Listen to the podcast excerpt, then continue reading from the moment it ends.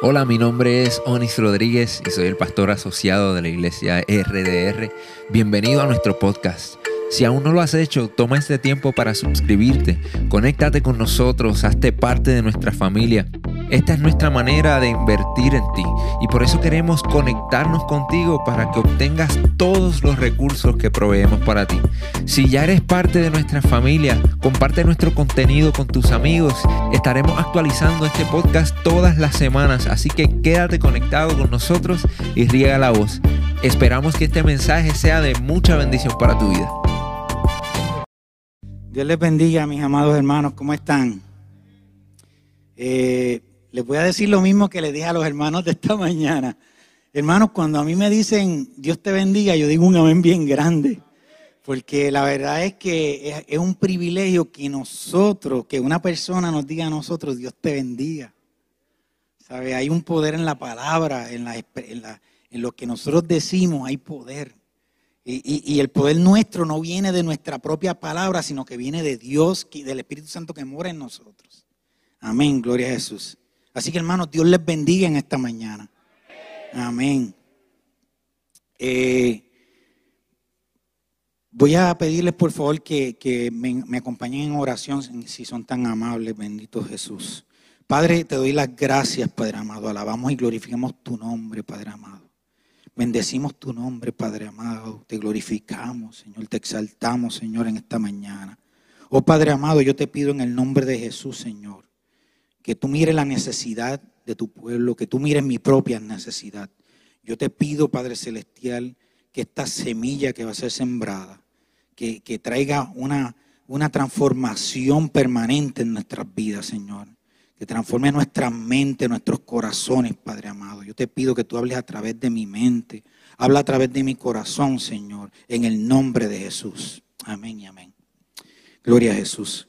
Amados, eh, nosotros llevamos ya semanas hablando sobre, sobre, sobre cómo nosotros como iglesia, como congregación, los procesos que pasamos, los momentos de dificultad a nosotros em, nos, empoderan y nos fortalecen, nos hacen una iglesia más poderosa, una iglesia más fuerte. Este, y eso lo vimos cuando hablamos de cantar de los cantares, las predicaciones que Pastor Víctor ha traído, cada uno de los que ha estado predicando, como que Dios a nosotros nos ha estado inspirando en esa misma línea, en cómo, cómo de, ese desierto, de, ese, de esa tribulación, nosotros estamos subiendo a la montaña como victoriosos y como una iglesia poderosa en el nombre de Jesús. Y es que la dificultad a la congregación, a la iglesia, lo que hace es que la empodera y la hace más fuerte. Pero ¿sabe qué es lo que pasa? Que hemos estado hablando de la dificultad en la congregación, pero también nosotros como individuos, como hijos de Dios, en forma individual, nosotros también vamos a estar pasando por dificultades. Yo he titulado al mensaje de hoy Conociendo a Dios en medio de la dificultad. Y es que nuestra vida, eso está muy claro en nosotros, es un constante crecimiento, un constante desarrollo. Entonces, constantemente nosotros estamos viviendo experiencias donde unas van a ser maravillosas y llenas de alegría y de felicidad, pero va a haber otras experiencias y otros momentos en nuestra vida que van a ser difíciles y dolorosos. Eso es inevitable. Pero lo que es importante es que nosotros entendamos y comprendamos que todo eso es parte de nuestro desarrollo y de nuestro crecimiento y de nuestra madurez. Nuestro desarrollo como, cristianos, como hijos de Dios y como, como, como individuos. Eh, las experiencias de felicidad, de alegría, de, de, paz y tranquilidad, son, a nosotros nos muestran una la cara de Dios que a nosotros nos gusta ver, que deseamos ver. O sea, cuando Dios te complace, cuando Dios satisface tu comodidad y cuando Dios satisface tus sentimientos, ah, esa es la cara del Dios que yo quiero ver. Pero los momentos difíciles, los momentos fuertes de dolor, nos llevan a conocer un aspecto de Dios que a nosotros no nos gusta. Y es el carácter paternal y soberano de Dios. Nos muestra a nosotros el Dios Padre. Nos muestra a nosotros la cara del Dios soberano. Todos los hombres que Dios ha usado para hacer grandes cosas en la historia de la humanidad. Han pasado momentos de angustia, momentos de tribulación y muchas veces momentos de desesperación. Pero fue a través de esos momentos que ellos conocieron ese aspecto de Dios que a nosotros muchas veces no nos gusta. El, Dios Padre y el Dios soberano. Daniel en el foso de los leones. José en la cárcel. Moisés en el desierto. Pablo prisionero, encarcelado y azotado. Pablo mismo dijo en 2 Corintios 12, 10, dijo, es por esto que me deleito en mis debilidades y en los insultos, en privaciones, en persecuciones y dificultades que sufro por Cristo. Pues cuando yo soy débil, entonces soy fuerte. Pablo, todos nosotros conocemos que Pablo tenía un aguijón. Y él le decía, Señor, quítame este aguijón, pero que se haga tu voluntad, no la mía. Porque es que ese aguijón servía a Pablo para que mantuviera los pies en la tierra. Que, se mantuviera dependiendo de Dios. ¿Cuál es el porqué de las dificultades en nuestra vida? Es una pregunta que quiero traerles. ¿Cuál es el porqué? ¿Por qué nos pasa lo que nos pasa? ¿Por qué tenemos problemas, dolor, dificultad? La dificultad, yo, quiero que tengan esto bien definido. La dificultad no es exclusivamente causa de nuestro pecado. no, es, no es consecuencia de alguna iniquidad oculta, necesariamente. Sí vemos casos en la Biblia, como el caso de David, que su propio hijo lo persiguió para matarlo. Lo persiguió para matarlo. El caso de Samson, donde se acostó en el lugar que no tenía que acostarse. Y eso le trajo consecuencias nefastas a su vida y difíciles, momentos difíciles. Pero también el dolor puede ser un instrumento usado por Dios para revelar en ti el lugar que Dios ocupa en tu vida. Ese momento de dolor y de dificultad nos lleva a nosotros muchas veces a, a definir si Dios es la prioridad de nuestras vidas. ¿Qué lugar ocupa Dios en tu vida? Hay un personaje en la Biblia que se llama Job, que podríamos decir que es el ejemplo más claro de cómo la dificultad y la angustia pueden llevarnos a nosotros a conocer a Dios más íntima y más profundamente. Experiencias difíciles nos llevan a revelarnos aspectos de Dios que nosotros aún desconocemos. Y vamos a ver este personaje de Job. Job, una vez predicamos sobre el cantar de los cantares la vez pasada, y esta vez estamos predicando del, del segundo libro menos leído de la Biblia que se llama Job. Que mucha gente no, no le gusta ese libro. ¿Por qué? Porque es que ese libro revela al Dios soberano. Y Job es el personaje principal de ese libro. El libro más antiguo de la Biblia. Job era el hombre más rico del oriente. Él era de la tierra de Uz. La tierra de Uz quedaba, para que tengan una idea, al sudeste de Palestina. Como decir, para la zona debajo de Humacao, si fuéramos a describirlo con nuestra isla, por ahí por Maunao. Pues este Uz quedaba más o menos por el sudeste de, Palestina. Job tenía siete hijos, tenía tres hijas. Era un hombre sumamente rico que no le faltaba nada. ¿Cómo era, cómo era Job? ¿Cómo era su, su carácter? ¿Cómo era su personalidad?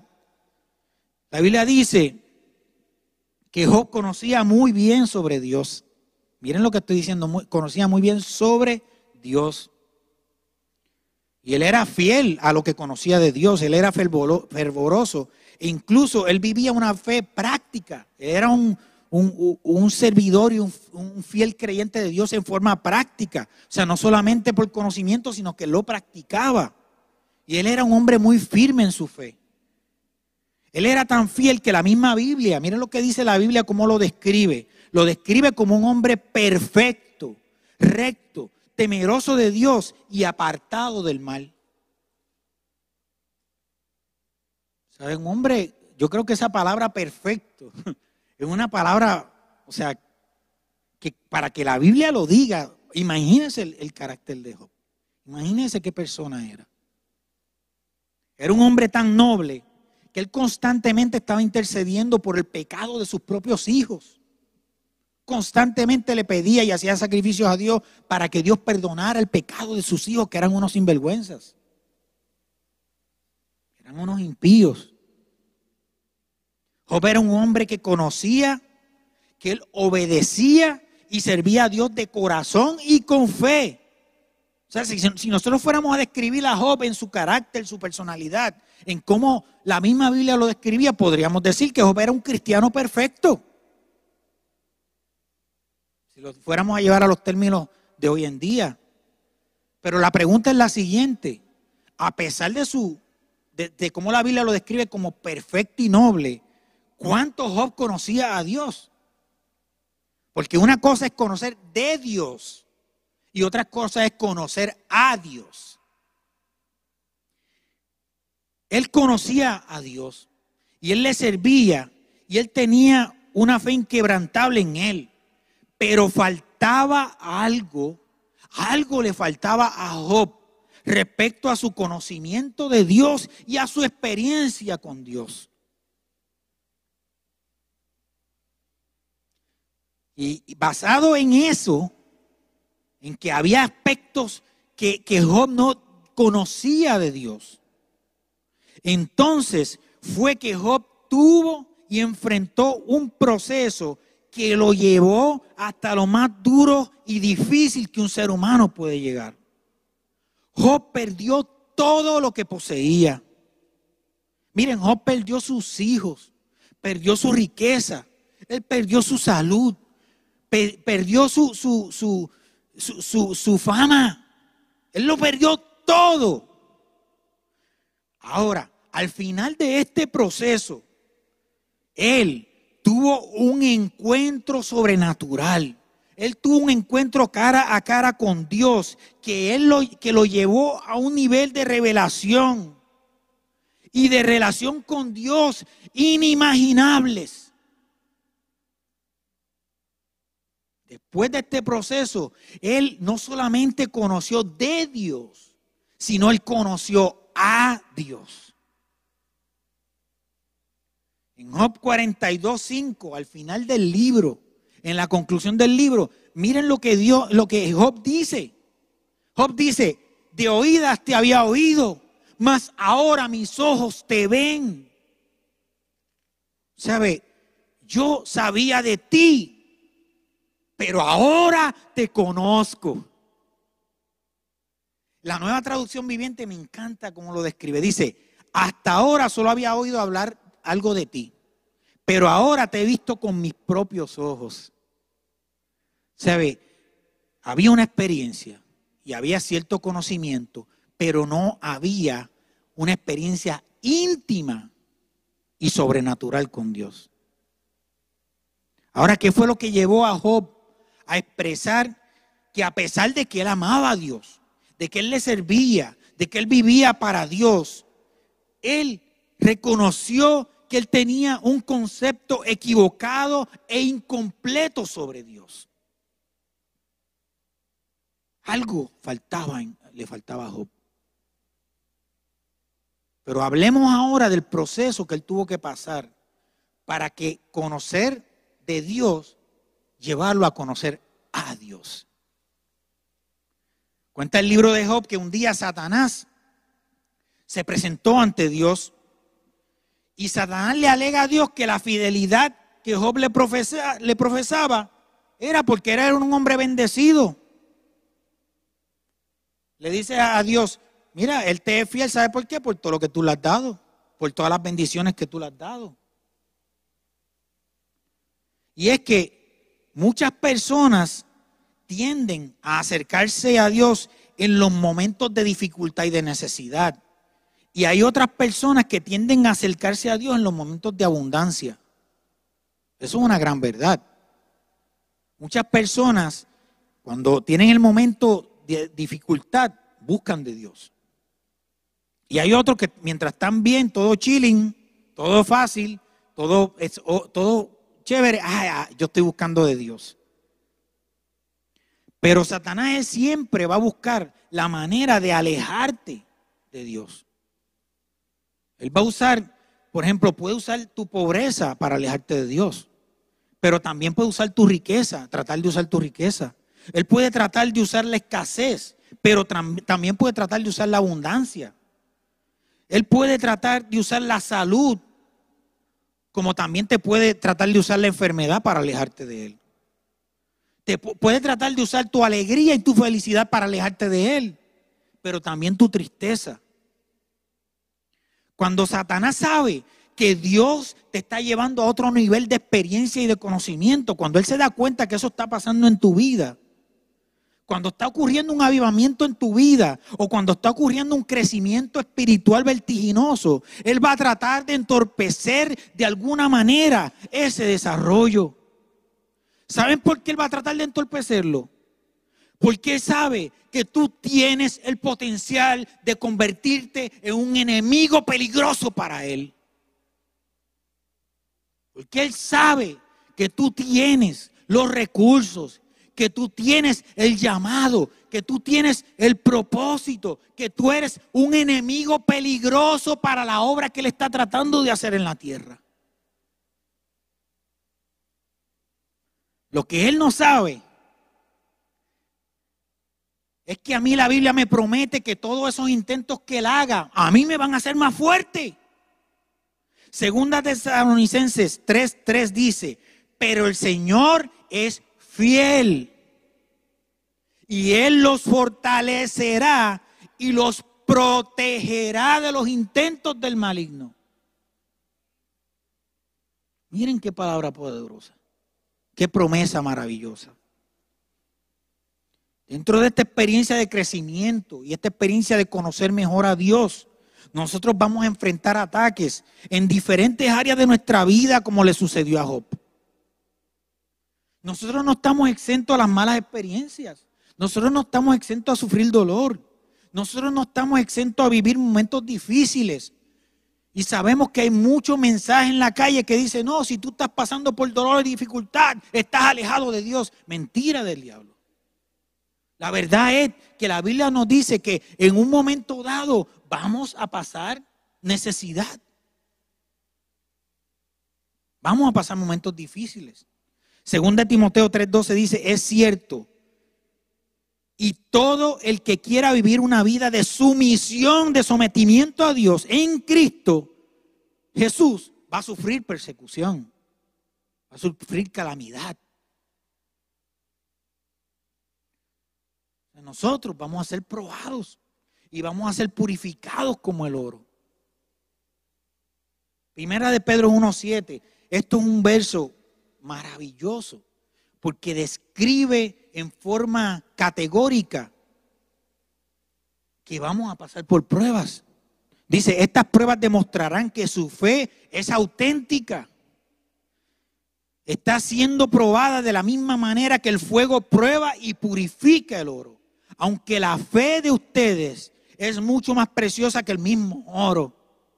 Entonces, su fe al permanecer firme en tantas pruebas, les traerá mucha alabanza, les traerá gloria y honra en el día que Jesucristo sea revelado a todo el mundo. Miren qué promesa brutal, hermanos. Yo me pregunto que en esta búsqueda, en este deseo de Orlando, de, de, de de José, de María, de, Ramón, en este, en este intento y en este deseo de, de acercarnos más a Dios. ¿Qué dificultades y pruebas nosotros podremos enfrentar durante este proceso o punto de nuestras vidas?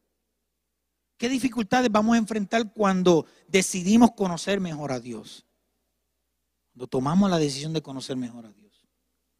La primera prueba que vamos a enfrentar posiblemente, ¿sabe cuál va a ser? La negatividad y la escasez en los recursos. Y tomamos de ejemplo a Job. Lo primero que le sucedió a Job como parte de la prueba fue que la muerte de su servidumbre, la muerte de sus siervos. ¿Saben lo que significaban los siervos para, para Job? Significaba los recursos. sea, los recursos humanos.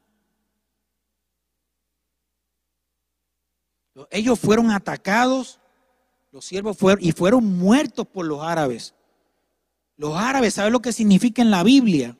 Son los enemigos de tus sueños. Son los enemigos de tu propósito y de tu llamado. Y esos enemigos de tu propósito y tu llamado, lo primero que hizo fue, lo primero que hicieron fue matar tus recursos, tratar de matar los recursos de Job. Y es que aprendiendo de esta experiencia, podemos decir que en medio de tu proceso, en medio de tu situación, muchas veces las relaciones y los recursos humanos se van a ver afectados. Miren mis amados, la intención de yo presentarles estas situaciones es simple y sencillamente para que estemos preparados. Es para que cuando esto no suceda, a lo mejor no nos va a suceder. Pero si yo aprendo lo que la palabra me enseña, cuando a mí me suceda, en el momento que yo estoy buscando ese rostro de Dios que me falta, que yo estoy creciendo en mi, en mi espiritualidad, que yo estoy creciendo en mi conocimiento de Dios, cuando vengan estos problemas yo voy a estar preparado. Porque a mí el enemigo no me va a tomar desprevenido. Posiblemente se te van a cerrar puertas. Puede suceder. Y posiblemente vas a tener que enfrentar un montón de negatividad alrededor tuyo. Un montón de gente diciéndote, no, no se puede. No, no lo vas a hacer. ¿Quién sabe si a lo mejor hasta tomemos decisiones, malas decisiones, y tengamos que enfrentar las consecuencias de eso? Eso puede suceder. Lo que es bien cierto y que tenemos que entender es que cuando nosotros tomamos la decisión de nosotros llegar a un nivel más alto en nuestra relación con Dios, de conocer mejor a Dios, o cuando nosotros tenemos algún proyecto relacionado a nuestro, al cumplimiento de nuestro propósito, nunca van a faltar los adversarios. Nunca. Nunca va a faltar la gente que te va a hacer la vida de cuadrito. 1 Corintios 16, 9 dice, porque se me ha abierto una puerta grande para el servicio eficaz. Y hay muchos adversarios. Pero ¿saben qué es lo importante y qué nos previene Dios en este momento a cada uno de nosotros? Cuando ese momento pase, si pasa, no podemos perder el, enfoque ni la esperanza porque Dios estará con nosotros como poderoso gigante. No tenemos que temer. Isaías 22, 22, miren qué lectura hermosa. Entonces pondré la llave de la casa de David sobre tu hombro. Cuando Él abra, nadie cerrará. Y cuando Él cierre, nadie abrirá. Gloria a Jesús. Miren, qué promesa hermosa. El segundo ataque que posiblemente vamos a recibir cuando estemos en ese intento, en ese momento, va a ser un ataque a nuestras finanzas. Y es que la Biblia, muchas veces nosotros no comprendemos por qué razón la Biblia habla tanto de las finanzas. Y es que donde está tu tesoro está tu corazón. O sea, donde está tu tesoro es un reflejo de, de que hay en tu corazón. Dice, dice la Biblia que todos los pastores y las ovejas de Job fueron consumidos por el fuego. O sea, Job pasó por la situación que posiblemente alguna vez en tu vida tú has pasado de tener problemas económicos.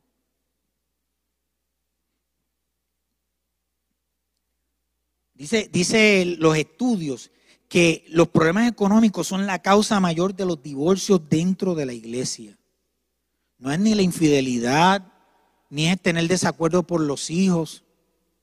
Como dije esta mañana, no es ni siquiera tener problemas con la suegra. es la economía la causa mayor de divorcios dentro de la iglesia.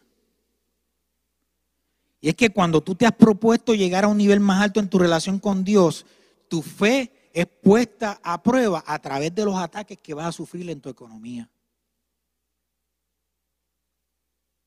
Eso es así. El, tercer ataque que Job recibió, que fue nefasto, violento, fue un ataque contra su familia. La Biblia dice que vino un viento recio que derribó la casa y mató a todos sus hijos. Ese, es un ataque que tú puedes recibir en algún momento de tu vida. Un ataque sobre tu familia. La vida espiritual de tu familia es una de las áreas donde más ataques nosotros recibimos. Y saben qué, yo estoy seguro que ustedes están de acuerdo conmigo, pero no hay un dolor más profundo que ver un hijo apartado de Dios y sin salvación.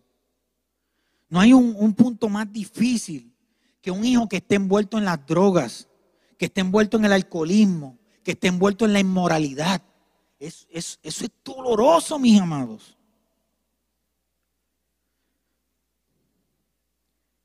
La muerte espiritual de la familia y su destrucción como institución, tal y como Dios la diseñó, ha sido la prioridad de la agenda de Satanás, especialmente en los últimos años.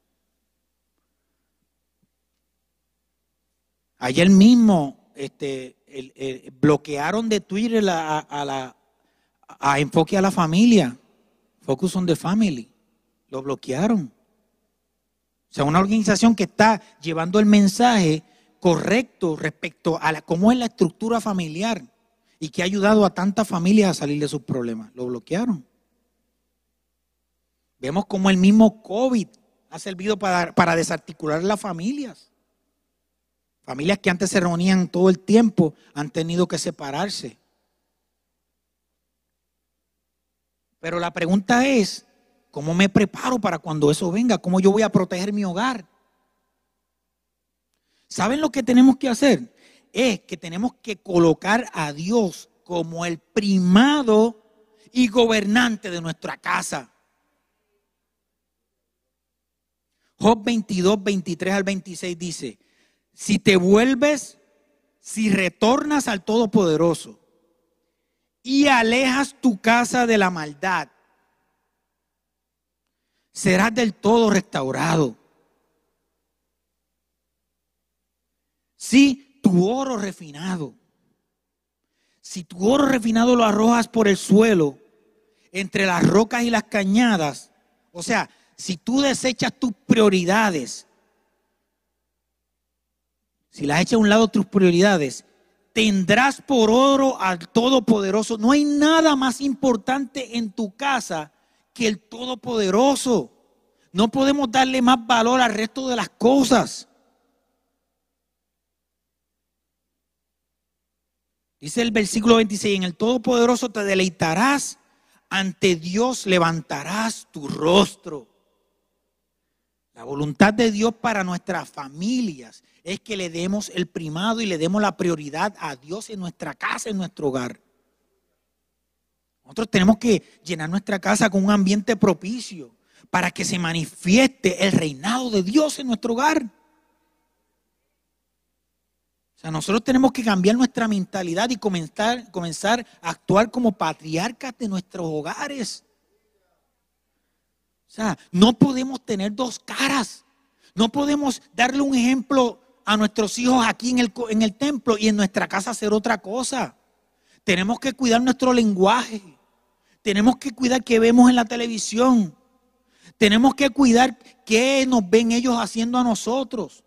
Tenemos que darle el ejemplo de que la oración es el primado, de que la oración es lo más importante en nuestra casa, no es Betty la fea.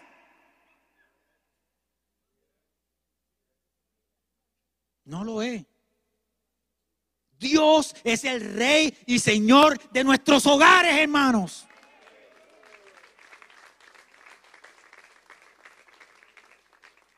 Nosotros tenemos que invertir correctamente en el tiempo de crecimiento espiritual en nuestros altares familiares. Nosotros tenemos que, que, utilizar la guía del Espíritu Santo cuando tomemos nosotros decisiones en nuestros hogares. Tenemos que de una vez por todas ser sacerdotes. Los sacerdotes eran los que, los que, los que se encargaban de que se llevara a cabo el sacrificio correctamente. Nosotros tenemos que someter a nuestra casa a la voluntad de Dios como soberano. Bendito Jesús. El otro ataque que recibió Job fue a la salud, a su salud. Dice la Biblia que Job fue herido con lepra. La lepra, ¿saben cómo era la lepra? Es una enfermedad que se cae la piel en pedazos, se llena el cuerpo de llagas, es horrible. Nosotros, como Job, no estamos exentos de sufrir enfermedades y puede ser que parte de ese proceso nos va a llegar una enfermedad, quién sabe, no sé. Porque es que a veces las enfermedades a nosotros nos drena físicamente, nos drena mentalmente y emocionalmente, nos drenan. Las enfermedades muchas veces debilitan no solo nuestras emociones, sino que también debilitan nuestras finanzas. Las enfermedades a veces nos desenfocan, como que no sabemos qué hacer, cómo actuar ante una situación de enfermedad. Pero ¿qué, a ¿qué la Biblia nos dice a nosotros como hijos de Dios respecto a la enfermedad? ¿Qué, qué, qué de la soberanía de Dios nosotros podemos aprender respecto a la enfermedad? El Salmo 103, del 2 al 3 dice, alaba, alma mía, al Señor y no olvide ninguno de sus beneficios él es quien perdona todos tus pecados y es el que sana todas nuestras dolencias. Dios es nuestro sanador. Dios es nuestro sanador de no solamente nuestra alma, no solamente nuestro espíritu, no solamente cura nuestras emociones y nos hace fuerte emocionalmente.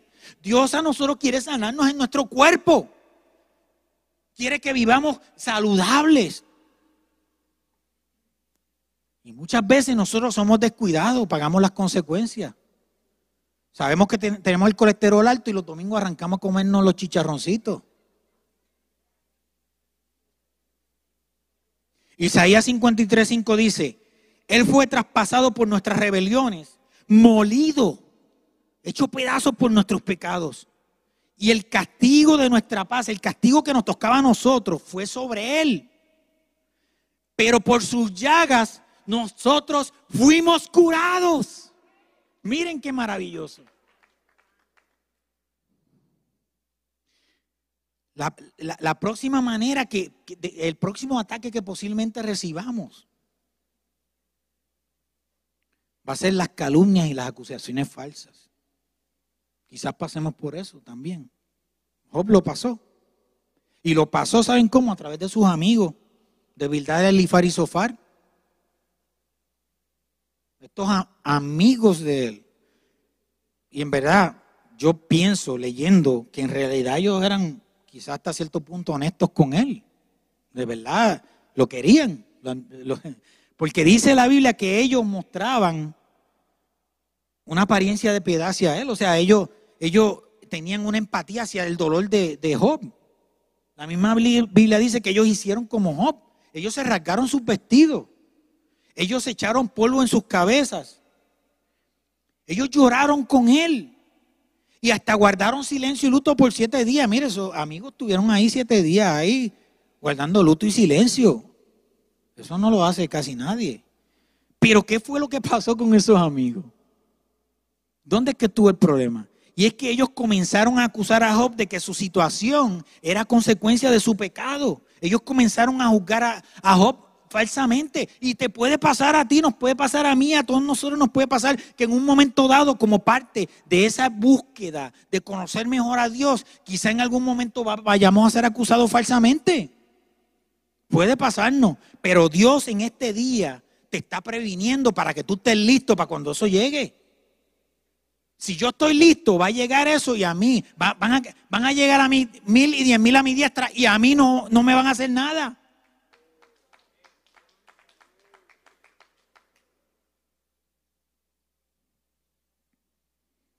David escribió en el Salmo 41, 5 al 9, dice, mis enemigos hablan mal contra mí, diciendo, ¿cuándo morirá y perecerá su nombre? Y si alguno viene a verme, habla falsedades. Su corazón recoge iniquidad para sí mismo. Cuando sale fuera, lo publica. Todos los que me odian murmuran a uno contra mí, traman hacerme daño. O sea, David podía hablar de lo que estaba pasando porque a él le había sucedido. Eso nos puede suceder.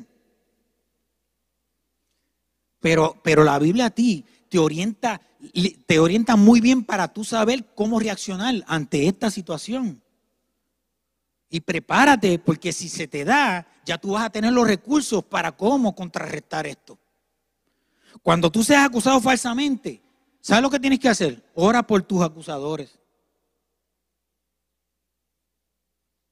Job 42, 10 nos habla que después de que Job oró por sus amigos y los perdonó, Dios lo prosperó. Es una ley de siembra y cosecha que en todos los aspectos de nuestra vida nos afecta. Cuando yo oro por mis enemigos, cuando yo oro por los que me están calumniando y yo le pido a Dios que tenga misericordia y que los bendiga, la bendición y la misericordia de Dios van a caer sobre mi vida, porque es una ley de siembra y cosecha. Yo siembro bendición y voy a cosechar bendición. Cuando tú respondes con bendición a palabras de maldición, tú vas a cosechar prosperidad. Eso es así.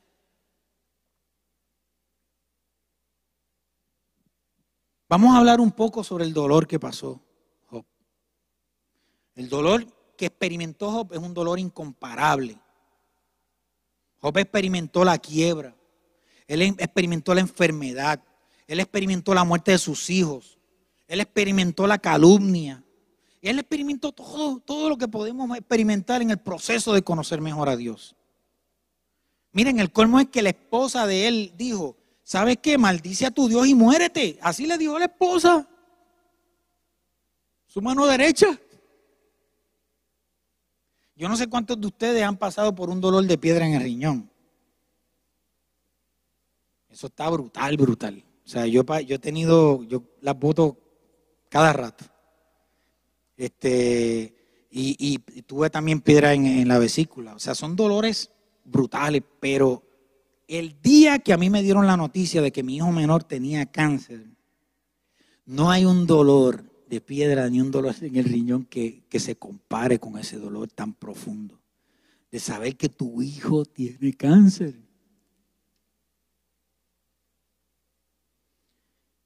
Lo que a mí me llama la atención de Job es que Job dentro de, de lo que conocía de Dios, de lo que él conocía de Dios, él, él todavía hacía el esfuerzo por manifestar alegría y por manifestar contentamiento dentro de la situación. Dice la Biblia que en Job 6:10, este, pero aún tengo consuelo y me regocijo. Y la palabra regocijo ahí en, en, ese momento se refiere a que él saltó y él alabó a Dios. Es la misma palabra que se usa para eso. Y entonces en medio del dolor sin tregua, que no he negado las palabras del santo. Él no dejó de confiar en lo que él conocía de Dios. Él trataba de mantener su esperanza y fidelidad en el Dios que él conocía y había escuchado. Sin embargo, él llegó a un punto tan difícil del proceso, a un punto, un gran dolor tan difícil y, y duro, que Job comenzó a cuestionarle a Dios. A mí me pasó cuando me, dijeron lo de la noticia de Orville. Yo le dije, Dios mío, pero si este es un muchacho que te sirve, un muchacho pastor de jóvenes, un muchacho que trabaja en la iglesia, un servidor de la iglesia 12 horas al día que trabaja en forma incansable, que ha sido misionero en, México, que ha sido misionero en África. Yo le reclamé a Dios. ¿Qué es lo que pasa cuando el dolor y la dificultad se tornan insoportables en nuestra vida? ¿Sabe qué pasa? Que ese momento de dolor, los problemas y el dolor revelan tu carácter. Cómo tú reaccionas ante eso revelan cuál es tu relación con Dios. ¿Cómo Job reaccionó en este punto del umbral insoportable del dolor? ¿Cuál fue la actitud de Job cuando ya la prueba llegó más allá de lo que él podía soportar? Y es que todo lo que Job hacía o todo lo que Job obraba en fe era muestra del que él conocía de Dios. Era una muestra irrefutable de que él amaba a Dios por lo que él conocía de Dios. Pero ¿saben qué? Eso que él conocía y esa demostración de amor y de fe en Dios no era una garantía de que él tenía un conocimiento pleno y trascendental de quién era Dios. Job comenzó a cuestionar y a reclamar a Dios por su proceso. Job, a pesar de amar a Dios y ser un servidor fiel, él no tenía un conocimiento pleno de la grandeza, de la soberanía y del poder de Dios. En Job 31, él comenzó a decir, ¿qué he recibido a cambio de mi fidelidad? Comenzó a cuestionarle a Dios. ¿Por qué me pasa esto si yo te he sido fiel, Dios mío? ¿Por qué a Olvin le dio cáncer, Señor? Esa fue mi pregunta a Dios, como Job hizo. ¿Saben lo que pasó? Dios tuvo que revelarle a Job su poder infinito para que Job llegara a comprender que aún en medio de la prueba y de la, dificultad, Dios sigue siendo el Dios soberano.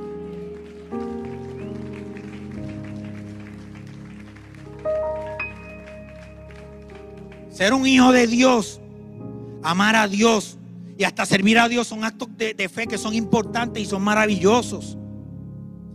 Pero conocer a Dios en su plenitud nos lleva a nosotros a entender que no podemos cuestionar su proceso, que no podemos cuestionar su soberanía, jamás.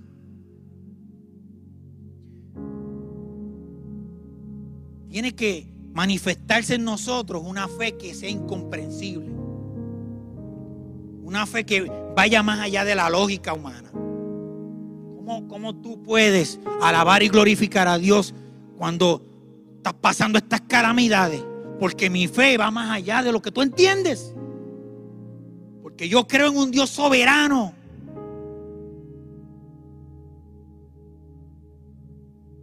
Cuando nosotros manifestamos esa fe incomprensible, Dios se revelará a nosotros en forma sobrenatural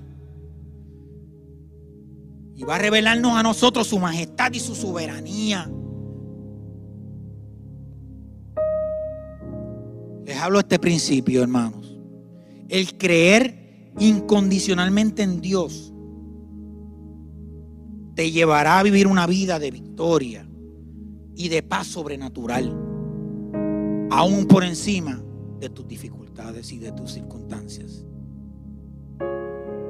Job, al final de su proceso, al final de su dolor, al final de su noche oscura, cuando al fin él comprendió la maravillosa revelación del poderío de Dios, de la soberanía de Dios, entonces él entendió que el concepto que él tenía de Dios estaba incompleto, que la imagen que él tenía de Dios era errónea.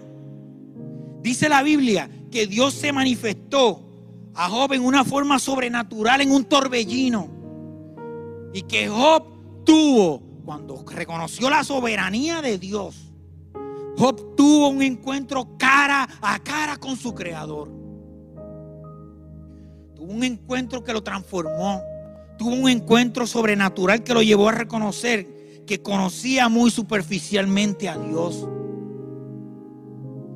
Job termina haciendo la siguiente expresión, una expresión maravillosa que resume toda su experiencia. En Job 42 dice, Job respondió entonces al Señor, le dijo, yo sé bien que tú lo puedes todo,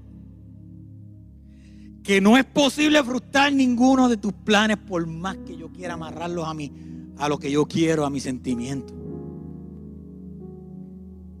¿Quién es este? Has preguntado Dios. Que sin conocimiento oscurece mi consejo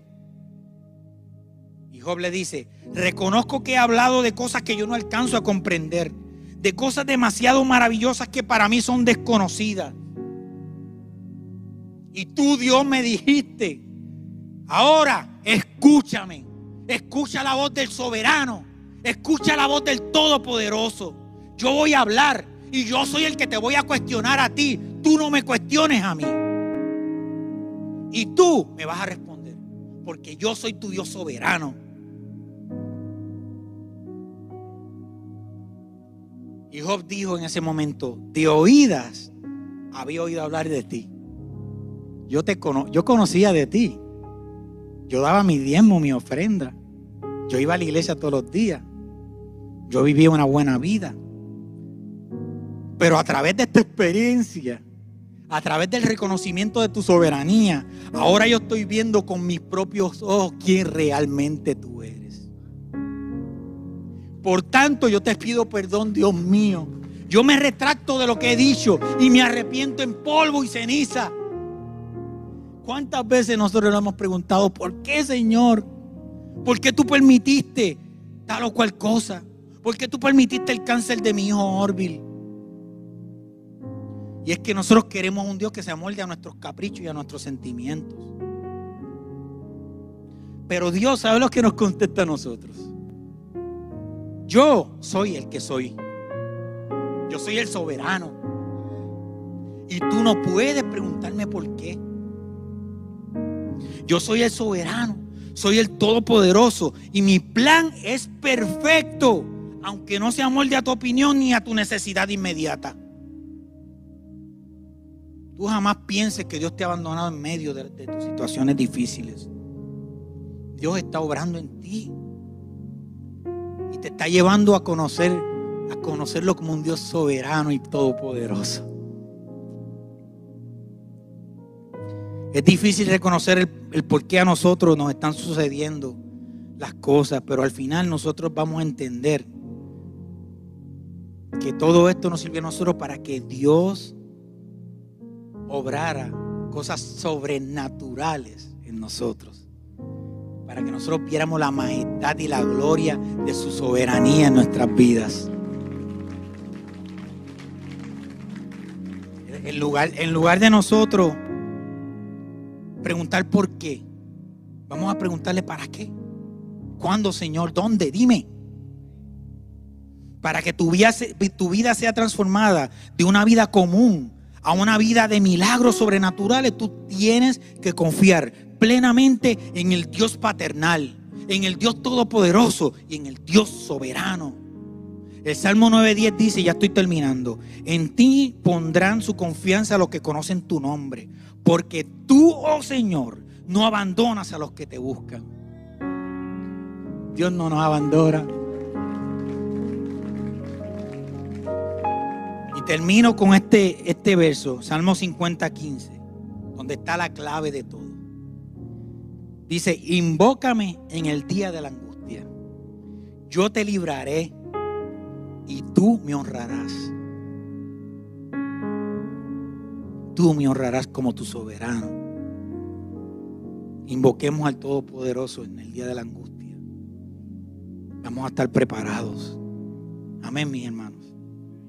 Amén. Me acompañen en oración, por favor. Padre, yo te doy gracias por la palabra que ha sido sembrada en el corazón de tu pueblo, Señor. Padre, te pedimos en el nombre de Jesús que esa semilla que ha sido sembrada en sus corazones traiga transformación permanente, que prepare nos prepare a cada uno de nosotros para nosotros conocer y reconocer cuáles son las áreas que, de dificultad que podemos pasar. Pero que a la misma vez reconozcamos que tú como soberano eh, tienes un propósito, tienes un propósito, una intención con nosotros y se va a manifestar en nosotros. Señor, gracias Señor por este privilegio que tú me das de ser llamado tu hijo y por tu palabra que me prepara para los momentos difíciles, Señor. Gracias, Padre amado, en el nombre de Jesús. Amén amén. Amén amén. Dios los bendiga, mis amados hermanos. Gracias por conectarte con nosotros. Si este mensaje ha sido de bendición para tu vida, te voy a pedir tres cosas. Primero, Hazte parte de nuestra familia. Suscríbete a nuestro podcast y conéctate todas las semanas con nuestro contenido. Número 2. Comparte nuestro contenido con tus amigos. Y número 3. Considera la posibilidad de asociarte con nosotros. Si Dios ha impactado tu vida a través de este ministerio, ayúdanos con tus donaciones a continuar bendiciendo a mucha gente. Lo puedes hacer yendo a iglesiardr.com diagonal donaciones.